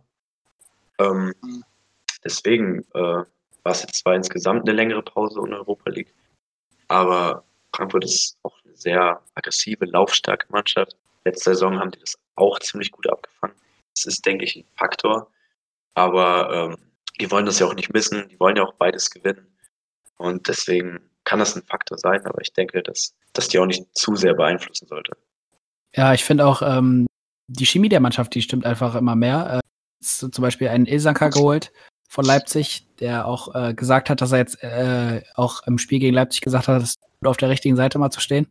Ähm, ja, ich finde bei Frankfurt, das war ein äh, auch guter Einkauf für die Stabilität in der Hintermannschaft. Ähm, auch ein Thomas Chandler, der auch wieder ins Rollen kommt, der auch länger verletzt. Ähm, und die Aussage von Feli Dibovic, ja, ich weiß, Aussage. Ich glaube, wenn es jetzt andersrum gewesen wäre und äh, Frankfurt äh, zwischendurch Spiele gehabt hätte, also jetzt war ja das Spiel im DFB-Pokal gegen Leipzig, ähm, aber wenn es andersrum gelaufen wäre, hätte er das, glaube ich, auch als Ausrede genutzt, dass man halt vielleicht nicht so viel Zeit hätte, um sich wieder zu fokussieren. Ich glaube, ich glaube nicht, dass es an der, an der Zeit liegt, die die hatten, äh, sich wieder neu zu formieren oder noch Zeit hatten zu rehabilitieren, aber ähm, ich finde einfach, die Chemie der Mannschaft stimmt. Man kombiniert viel besser, man hat die Abgänge gut äh, verkraftet. Ähm, auch ein Silver kommt wieder, kommt äh, ins Rollen, der ja am Anfang in der Kritik stand, ähm, nicht ins Frankfurter Spielsystem zu passen oder nicht abzuliefern, was er halt beim anderen Verein abgeliefert hat. Ich finde, äh, Frankfurt, die Chemie stimmt einfach. Ähm, genau, also wie gesagt, Frankfurt nächste Woche dann ähm, am nächsten Spieltag in Dortmund zu Gast am Freitag. Das wird natürlich auch wieder ein Fest, ähm, was man sich auf jeden Fall geben muss. Und ähm, ja, ich würde jetzt auf jeden Fall weitergehen und zum Spiel Freiburg gegen Hoffenheim schauen. Denn die Freiburger konnten sich endlich mal wieder fangen und haben 1 zu 0 gewonnen und wenn man sich die letzten Wochen so anguckt, vor allem was die Freiburger angeht, ist das durchaus eine kleine Überraschung. Natürlich das letzte Spiel vor allem 0 zu 4 beim 1. FC Köln verloren, davor die Woche zu Hause gegen Paderborn 0 zu 2 verloren, gegen in Mainz 2 zu 1 knapp gewonnen. Also ja, wie gesagt, sie konnten sich jetzt endlich mal wieder fangen, sind jetzt einen Punkt an die Hoffenheimer rangekommen, bleiben also oben in Richtung Europa League Plätze auch noch weiterhin dabei, was finde ich, eine Riesenüberraschung ist. Was sie bisher abliefern, ist wieder einmal phänomenal. Also diese Mannschaft, was Christian Streich einfach macht, ist jedes Jahr eigentlich wieder unfassbar.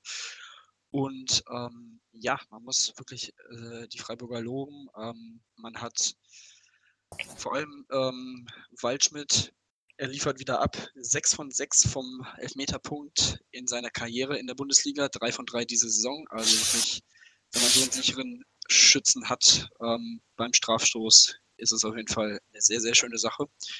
Und ja, wie gesagt, wie seht ihr die Freiburger jetzt, vor allem in den nächsten Wochen? Man spielt jetzt in Augsburg und gegen Düsseldorf. Das sind zwei Spiele, wenn man die gewinnt. Und das dürfte eigentlich durchaus der Anspruch sein. Natürlich, es sind beides unangenehme Gegner, die unten drin sind und für jeden Punkt kämpfen. Ähm, aber wenn sie diese Spiele gewinnen, dann können sie tatsächlich auch wieder in Richtung Europapokalplätze angreifen.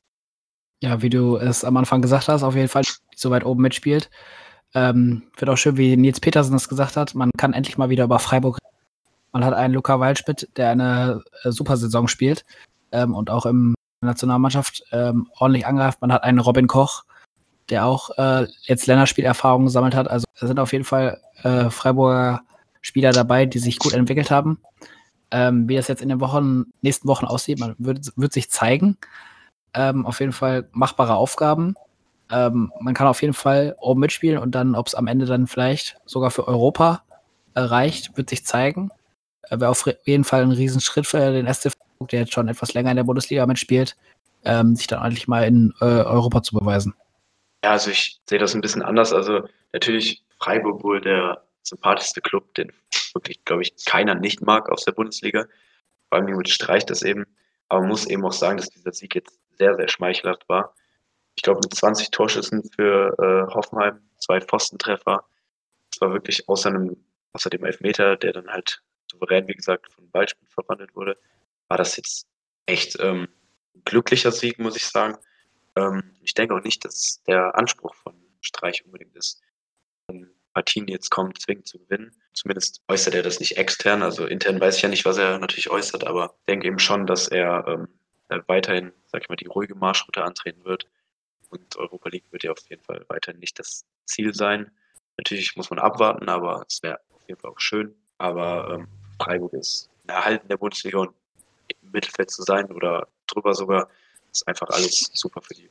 Ja, was man vielleicht noch dazu sagen kann, wie du gesagt hast, Rüger echt gut beim SC Freiburg, äh, dass sie auf dem Boden der Staatslachen bleiben und nicht jetzt, äh, wie die Medien oder wie die Sportmedien sagen, oh, der FC Freiburg, Supermannschaft, er hatte auch die Chance, Tabellenführer zu sein. Ähm, das ist dann aber leider vertan. Ähm, aber ehrlich eine Überraschungsmannschaft und man jetzt nicht äh, beim SC Freiburg sagt, ja, wir sind, wir spielen eine super Saison. Äh, wir haben jetzt die Ambition, Champions League, Europa League zu spielen. Ähm, das ist auf jeden Fall, das, das finde ich bei FC Freiburg sehr gut, ähm, dass die auf dem Boden bleiben und nicht sagen, ja, wir sind jetzt die super Mega-Mannschaft. Vor allem mit dem Kader, der ja nicht sehr viel wert ist, aber sehr viel aus, äh, sehr viel auf die Entwicklung der Spieler liegt. Siehe Koch, siehe Waldschmidt. Auf jeden Fall eine Mannschaft mit äh, sehr ruhigem Potenzial, äh, was auch, glaube ich, den SC Freiburg ausmacht.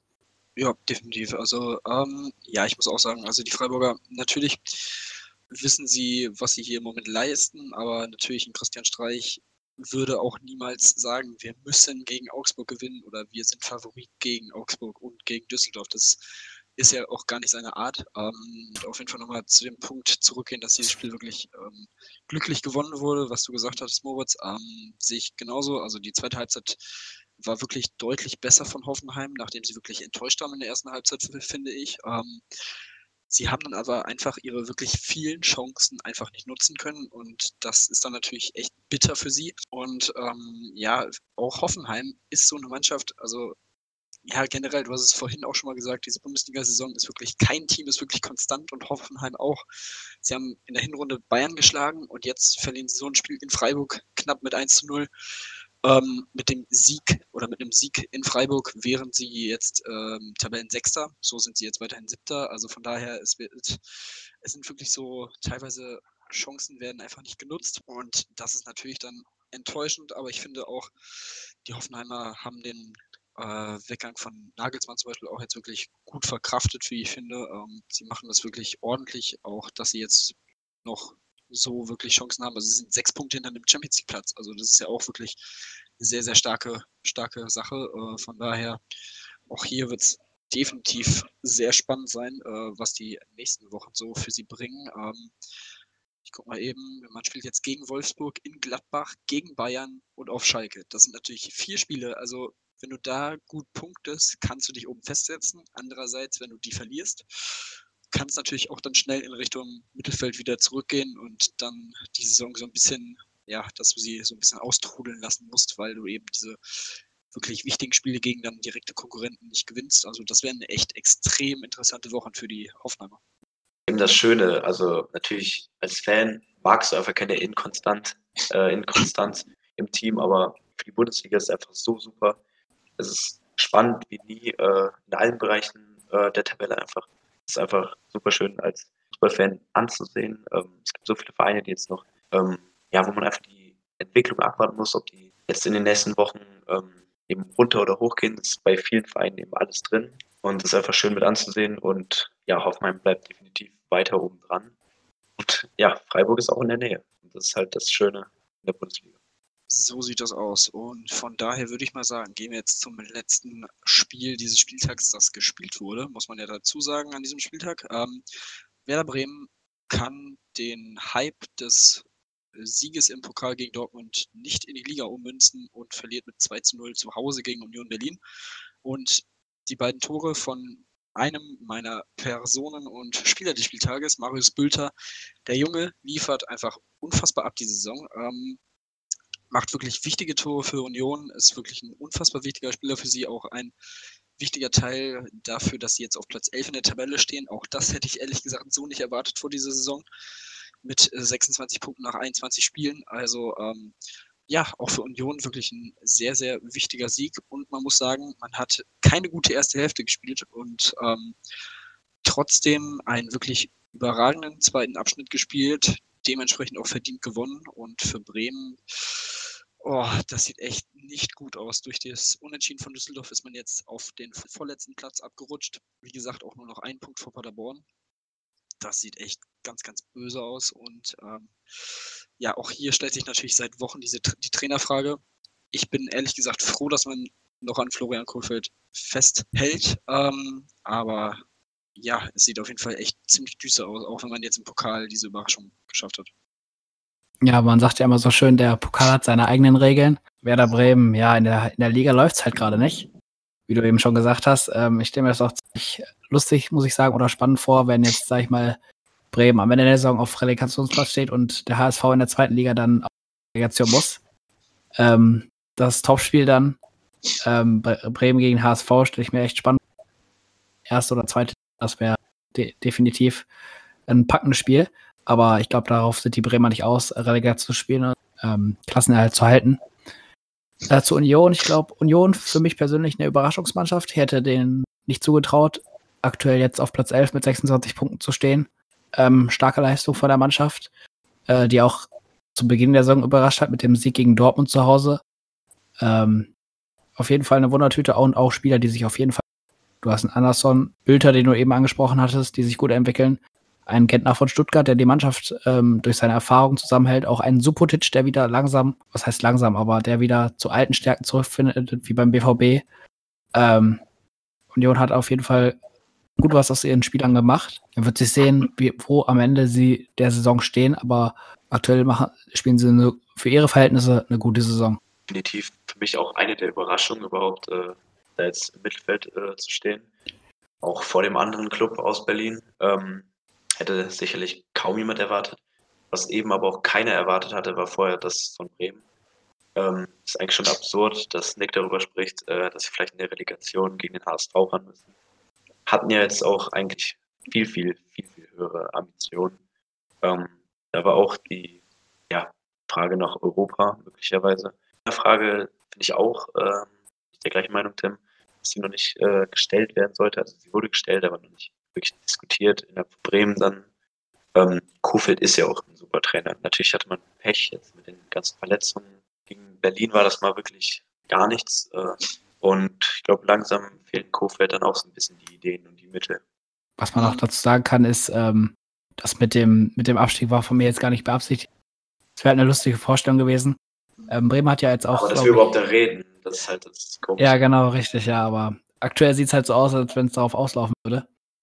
Ähm, ja, Bremen hat ja auch jetzt noch in der letzten Zeit eingekauft. Du hast einen Ömer Toprak, du hast einen Nuri Scharin geholt, du hast Vogt von Hoffbeim geholt, den ich, wie ich finde, einen echt guten Verteidiger finde, einen guten Innenverteidiger. Er wird sich sehen, wie Bremen sich jetzt in den letzten, in den letzten Spielen, was heißt letzten Spiel, wir sind erst bei 21 Spielen, beim 21. Spieltag, ähm, aber wie sich Bremen da zurechtfinden wird mit den Spielern. Du hast einen Selke geholt, ähm, der auch im Pokal jetzt gegen Dortmund abgeliefert hat, aber jetzt in der Liga gegen Union nicht. Ähm, wird sich sehen, wie sich Bremen äh, da in den nächsten Spielen entwickeln wird, ob die äh, Bilanz mit den Niederlagen weiter anhält oder ob man jetzt endlich doch nochmal die Kurve kriegt. Ähm, Bremen, finde ich auch, ähm, sieht das Ganze etwas locker. Man spricht jetzt noch nicht wirklich von Abschiedskampf. Man sagt, ja, zum Beispiel Anthony Klaassen sagt, es äh, besteht keiner ähm, Grund dafür, in Panik zu geraten. Okay, was auch noch am 21. Spieltag vielleicht verständlich ist, aber so langsam sollte Bremen schauen, dass sie die Kurve kriegen. Ja, definitiv. Also ähm, wo fange ich an? Ähm, Kevin Vogt äh, finde ich tatsächlich eine sehr spannende Personalie, wenn man sich überlegt, dass Nico Kovac ihn vor zwei Jahren oder so um den Dreh noch zu Bayern holen wollte, weil nachdem er in Hoffenheim wirklich eine überragende Saison gespielt hat und jetzt spielt er einfach im Abstiegskampf bei Werder Bremen. Das ist natürlich auch, ja, wirklich sehr interessant zu sehen. Ja. Ähm, ansonsten zu Bremen. Es ist jetzt die dritte Bundesliga-Niederlage in Folge zu Hause. Das fand ich auch unfassbar, als ich das gelesen habe. Zu Hause ist man in der Bundesliga seit dem 1. September ohne Sieg, damals ein 3 zu 2 gegen Augsburg. Zwei Unentschieden, sechs Niederlagen seitdem. Ähm, zudem ist man jetzt seit vier Spielen ohne Heimtor. Wir haben vorhin bei Frankfurt über die Auswärtsfläche gesprochen. Wenn du dann aber auch noch nicht mal zu Hause punktest, wie die Bremer jetzt, dann ist es ja nochmal noch mal gravierender und noch schlimmer. Also das ist wirklich, oh, also diese Saison ist wirklich der absolute Horror. Ich finde es echt überraschend, dass man zu Hause hat man jetzt fünf Punkte geholt in zehn Spielen und auswärts in elf Spielen zwölf Punkte. Das ist also, also komplett andersrum als bei den Frankfurtern. Ähm, das ist wirklich sehr, sehr interessant zu sehen. Ähm, und das ist echt erschreckend. Also, dass man zu Hause so schwach ist, hätte ich vor der Saison auch nicht erwartet, weil eigentlich auch dieses, das Stadion, die Fans, ist ja eigentlich wirklich in jedem Spiel eine überragende Stimmung da. Und ähm, es ist echt bitter, was da im Moment abgeht. Ähm, ihr habt es auch gerade schon angesprochen. Vor der Saison hat man über Europa League gesprochen und ähm, ich meine, so ein Davy Klaassen, so eine Verpflichtung von ihm, hat natürlich auch durchaus die Sprache gesprochen. Ey, wir wollen jetzt in Richtung Europa und anknüpfen an das, was wir letzte Saison erreicht haben. Und ähm, ja, wie gesagt, das konnten sie halt mal so gar nicht bisher ähm, ja, abliefern. Jetzt gibt es natürlich die Witze, man ist quasi noch zwei oder drei Siege vom Europapokal entfernt, wenn man den Pokal gewinnt. Wäre natürlich auch eine lustige Story, dann als Pokalsieger in die zweite Liga abzusteigen, wie Auf jeden Fall, ja. 5 oder 2006 war es, glaube ich, Nürnberg, die das auch letztes Mal so gemacht haben. Ähm, es wäre natürlich eine echt lustige Geschichte, aber ich wünsche es den Bremer natürlich überhaupt nicht. Ähm, aber ehrlich gesagt, ich glaube, sie würden im Moment den 16. Platz absolut unterschreiben, weil es sieht echt nicht gut aus. Ja, was man dazu noch vielleicht sagen kann, war ähm, der Verlust von Max Kruse. Du hattest letzte Saison einen Max Kruse, der unglaublich stark bei Bremen gespielt hat, ähm, super abgeliefert hat, Tore geschossen hat, um ähm, wo es mit Bremen immer bergauf ging. Also ein Max Kruse, der hat, äh, der stand quasi für Werder Bremen, fand ich. Der hat da ordentlich äh, abgeliefert. Ähm, du hast jetzt einen Davy Selke wieder geholt. Ähm, du hast einen Rashica vorne stehen.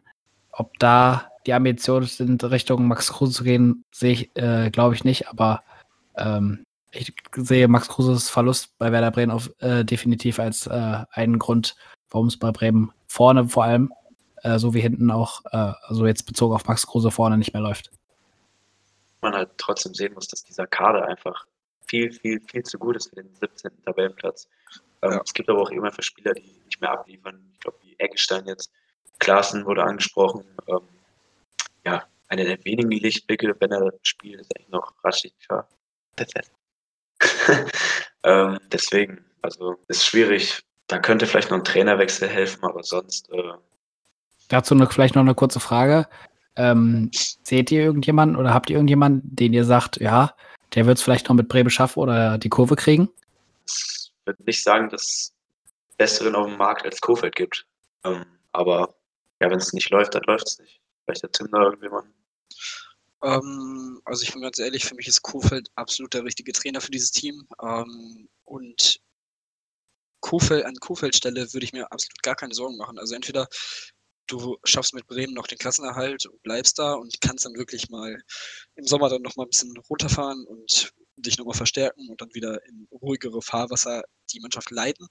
Oder du wirst rausgeschmissen und bist im Sommer vielleicht schon Trainer von Borussia Dortmund, die ja gefühlt schon seit Jahren, also quasi seitdem Kofeld bei Bremen Erfolg hat, wird Dortmund immer wieder in äh, Gesprächen genannt, ähm, Kofeld verpflichten zu wollen. Ich bin auch der Meinung, dass Favre absolut der falsche Trainer für Dortmund ist. Das ist aber nochmal ein ganz anderes äh, Themenfeld, das wir, glaube ich, jetzt heute erstmal nicht aufmachen sollten. Ähm, aber von daher, ähm, ich würde es absolut nicht verstehen, wenn Bremen Kofeld entlässt. Ähm, man hat wirklich in dieser Saison so viel Verletzungspech gehabt, dass es wirklich nicht, das gab es, glaube ich, gefühlt noch nie. Also es sind ja gefühlt so viele Spiele ausgefallen. Die hatten ja teilweise echt Spiele auf der Bank, wo man sich gefragt hat, wer ist das und was machen die da? Also ähm, von daher, wenn die jetzt auch alle wieder zurückkommen, ist dieser Kader, wie Moritz auch schon gesagt hat, definitiv viel zu gut, um 17. zu sein. Ähm, ja. Nur sie müssen jetzt halt wirklich anfangen, langsam diese Punkte einzufahren und vor allem auch zu Hause zu punkten, wie ich schon gesagt hatte. Und ähm, deswegen auch bezeichnend finde ich halt, dass Union Berlin auf der anderen Seite vor dem Spiel letzter der Auswärtstabelle war mit ebenfalls fünf Punkten. Also das wäre quasi der perfekte Gegner gewesen, um zu Hause mal einen Sieg einzufahren. Aber selbst das haben die halt wirklich nicht geschafft. Und ähm, ja, wie gesagt, das ist echt eine kritische Lage, in der die Bremer im Moment sind. Und, ähm, aber wie gesagt, ich finde, Kofeld ist definitiv ein richtig guter Trainer und definitiv auch der richtige Trainer für diesen Verein, der diesen Verein auch wirklich lebt. Von daher, ja, würde ich sagen, wird mir auch ehrlich gesagt keiner einfallen, der im Moment auf dem Markt ist, der wirklich ernsthaft ja, diese Mannschaft noch retten kann. außer Kofeld. Ja, man wird sehen, genau, man wird sehen, wo es äh, die nächsten Tage, da man sich wirklich ernsthafte Sorgen machen muss, ähm, oder ob Kofeld, wie sagt, der Richtige für Bremen ist und äh, Bremen noch die Kurve kriegt. Gut, ähm, dann würde ich sagen, natürlich müssen wir noch kurz ansprechen, dass das Spiel Gladbach gegen Köln abgesagt wurde aufgrund des Sturms äh, Sabine. Und ähm, ja, ist natürlich blöd für die Fans der beiden Mannschaften gewesen, aber ähm, ich denke, es ist auf jeden Fall, was die Sicherheit angeht, die richtige Entscheidung gewesen.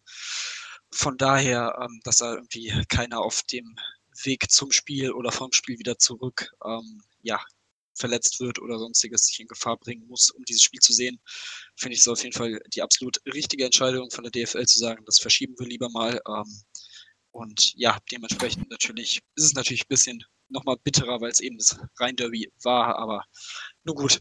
Ähm, es gibt ja noch andere Tage, an denen man es auf jeden Fall noch nachholen kann. Von daher ähm, würde ich sagen, schauen wir jetzt nochmal auf den nächsten Spieltag, zumindest ein bisschen und nochmal ein bisschen kürzer. Ähm, ja, wir haben schon angesprochen, Dortmund beginnt äh, am Freitagabend gegen Frankfurt. Ich denke, es ist auf jeden Fall so das Top-Spiel des Spieltages und ähm, ja, es wird wirklich sehr interessant zu sehen sein, wie sich die beiden Mannschaften ja, schlagen und ähm, ich habe es vorhin schon gesagt, ähm, auch wenn Dortmund im Moment diese Abwehrschwächen haben und Frankfurt, wie man jetzt beim 5-0 gesehen hat, durchaus auch in der Offensive stark sein kann. Ähm, aufgrund der Frankfurter Auswärtsschwäche ähm, sehe ich den BVB da doch durchaus vorne. Ja, ähm, im Blick auf den nächsten Spieltag Frankfurt auf jeden Fall wird sich da zeigen, ob Frankfurt äh, ihrer Kurve treu bleibt und weiter bergauf klettert oder ob ähm, sie im äh, oder ob Dortmund äh, an die oberen Tabellehälfte oder an die oberen Plätze wieder anknüpfen kann. Ähm, generell betrachtet der Spieltag viele kleinere Duelle, die äh, durchaus entscheidend sind. Du hast ein, was heißt durchaus entscheidend, aber ähm, doch etwas Bedeutung haben, zum Beispiel ein SC Paderborn gegen Hertha, aus in äh, Paderborn gerade ein 1-1 gegen Schalke, auf Schalke gespielt. Ähm, Hertha gerade wieder mit einem Auf und Ab, da weiß man nicht, wo es hingeht. Ähm, auf jeden Fall in Paderborn, das wird äh, sehr schwer zu für Hertha, da Paderborn sehr heimstark ist. Auch genau wie die Partie Union Berlin gegen ähm, Leverkusen. Ähm, Union ja berechtigt für die Heimspiele, siehe das ähm, 3-1 gegen Dortmund zum Beispiel zum Beginn der Saison. Ähm, wird sich auf jeden Fall zeigen, ob Leverkusen an die Leistung jetzt gegen Dortmund anknüpfen kann und auch noch weiter mit oben spielt. Ähm, ansonsten wichtige Spiele für Hoffenheim und Schalke punkten müsste, um an die obere Tabellenspitze mit anzuknüpfen. Und ähm, ja, auch, auch Freiburg gegen Augsburg wird, äh, Augsburg gegen Freiburg, äh, da wird sich zeigen, ob Freiburg ähm, wieder aus ihrer Kurve rauskommt. Ähm, ja, und ich denke mal, Bremen gegen Le äh, Leipzig gegen Bremen sollte für Leipzig eine machbare Aufgabe sein, äh, um auch dort oben wieder um die Punkte zu holen und das Meisterschaftsrennen oder den äh, Streit um Platz 1 äh, spannend zu machen. Am Samstagabend geht es ja dann weiter mit äh, Düsseldorf und Gladbach. Ähm, ja, Gladbach hat jetzt halt länger Pause. Ähm, sollten sie auf jeden Fall machen. Ähm, ist zwar auswärts in Düsseldorf, ähm, sicher auch ein sehr, sehr emotionales Spiel, aber ja, vielleicht hat Düsseldorf diesmal auch ein bisschen mehr Glück. Wir werden es auf jeden Fall, denke ich mal, wieder versuchen. Am Sonntag haben wir dann eben noch ja, Bayern auswärts in Köln. Köln natürlich jetzt auch eine Pause, aber ich denke mal, ähm, wenn Bayern konstant spielt, wird Köln dann nichts holen. Und Schalke eben mit der schweren ähm, Auswärtsaufgabe zum Abschluss des Spieltags in Mainz. Ähm, ja, wo sich auch für Schalke zeigen wird, wo es jetzt hingeht. Bleibt man oben dran oder fällt man eben weiter sogar aus den Europa League Plätzen ab? Genau, und ähm, zum Spiel Düsseldorf gegen Gladbach habe ich noch einen kleinen, ja, kleinen Funfact, ähm, nämlich die letzten vier, fünf Bundesliga-Heimspiele der Fortuna ähm, haben sie nicht verloren gegen Gladbach. Natürlich muss man dazu sagen, äh, letzte Saison das 3 zu 1 ähm, gegen Gladbach zu Hause, davor 2012 das 0 zu 0 und die anderen Ergebnisse sind dann aus den 90ern und 80ern natürlich nicht absolut repräsentativ. Ähm, aber ich denke, da, es wird auf jeden Fall auch ein wirklich harter Kampf, so wie ein Derby nun mal immer ist. Auch Derbys haben ihre eigenen Gesetze. Es ist so, es ist ähnlich wie der Pokal. Und von daher ähm, dürfen, dürfen die Gladbacher da die Düsseldorfer nicht unterschätzen. Ähm, ja, wie gesagt, zu den anderen Spielen, ähm, vor allem Hoffenheim gegen Wolfsburg wird, finde ich, wirklich interessant zu sehen sein. Und ähm, ja, ich denke mal, es wird wirklich ein sehr interessanter Spieltag mal wieder. Ähm, und dementsprechend würde ich sagen, blicken wir zum Schluss nochmal auf die Tabelle, zumindest ähm, nochmal alles so von oben nach unten runter. Natürlich haben wir jetzt schon ab und an mal die Platzierungen und Punkte genannt, aber um das nochmal ein bisschen besser im Überblick zu haben. Also auf Platz 1 nach diesem 21. Spieltag ist jetzt weiterhin der FC Bayern mit 43 Punkten, vor Leipzig mit 42 Punkten, dahinter dann die beiden Borussias aus Dortmund und Gladbach mit 39 Punkten. Natürlich im Hinterkopf verhalten, dass die Gladbacher noch ein Spiel weniger haben. Dementsprechend bei einem Sieg in diesem Wiederholungsspiel oder dem Nachholspiel dann gegen Köln ähm, an Leipzig ran klettern können und punktgleich werden können. Auf 5 und 6 an Leverkusen und Schalke mit 37 und 35 Punkten. Und ich würde sagen, Nick macht jetzt mal mit Platz 7 weiter. Auf Platz 7 ist dann äh, Hoffenheim mit 33. Dahinter gefolgt mit äh, 32 der SC Freiburg. Im Mittelfeld befinden sich dann äh, die Eintracht aus Frankfurt, der VfL Wolfsburg mit jeweils 28 Punkten. Ähm, Union Berlin auf Platz 11. Ähm, eine überragende Saison mit 26 Punkten. Ähm, der FC Augsburg auf Platz 12, auch mit 26 Punkten. Und ich glaube, das Schlussfeld bildet dann der Moritz. Ja, dann wie gesagt auch Köln, ein Spiel weniger, ähm, auf Platz 13 mit 23 Punkten. Berlin ähm, auf 14 abgesunken, auch mit 23. Ganz eben noch ähm, ja, auf dem 15. vor dem Relegationsplatz mit 21 Punkten. Und Düsseldorf und Bremen eben Plätze getauscht, beide mit jeweils 17 Punkten auf 16 und 17.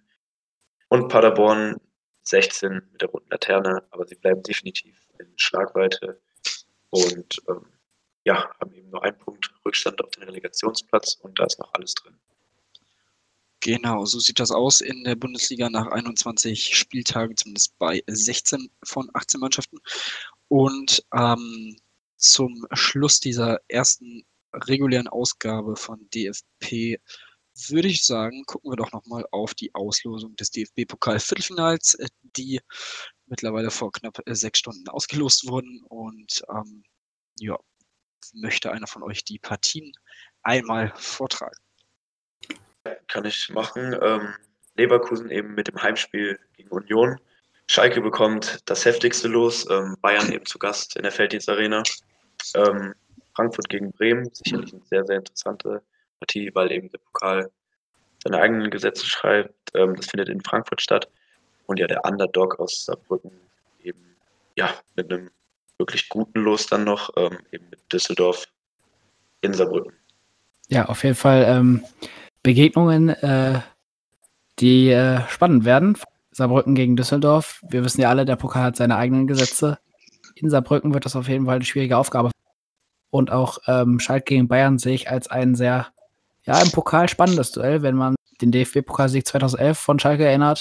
Im Halbfinale dann gegen Bayern München Schalke spielt, und durch das Tor von Raoul dann mit 1 weitergekommen. Der Pokal hat auf jeden Fall seine eigenen Gesetze. Und ähm, ich glaube, relativ klare Duelle sind für Leverkusen und Frankfurt, die ja beide zu Hause spielen. Frankfurt natürlich, du hattest eben angesprochen, Tim, ähm, Platz 5 in der Bundesliga-Tabelle, äh, ähm, Heimtabelle, sehr stark zu Hause und dann auch gegen Bremen und Leverkusen halt zu Hause gegen Union Berlin.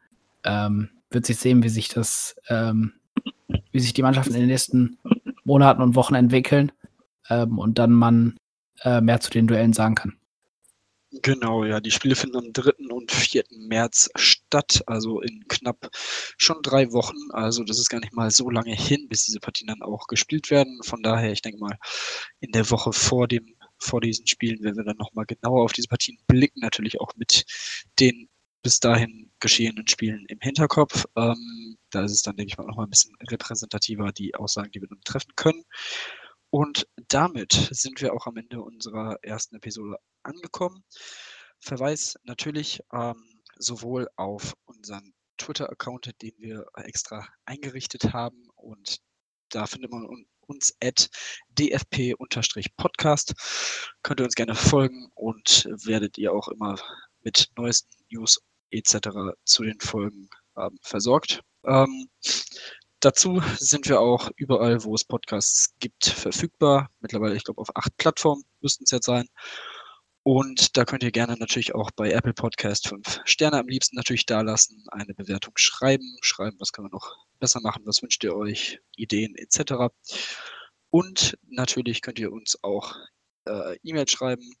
Bitte nur E-Mails, die auch wirklich einen Gehalt haben. Ähm, und zwar unter der E-Mail-Adresse dfpodcast2020 Dementsprechend bedanke ich mich bei Nick und Moritz für diese erste Folge nochmal. Hoffentlich ist Jonathan dann in der nächsten Ausgabe dabei. Äh, da bin ich aber auch recht positiv, dass das dann klappt, dass wir dann hier zu viert uns über den nächsten Bundesligaspieltag unterhalten können. Die viel Spaß gemacht und bis zum nächsten Mal. Auf jeden Fall. Ciao, ciao. Tschüss.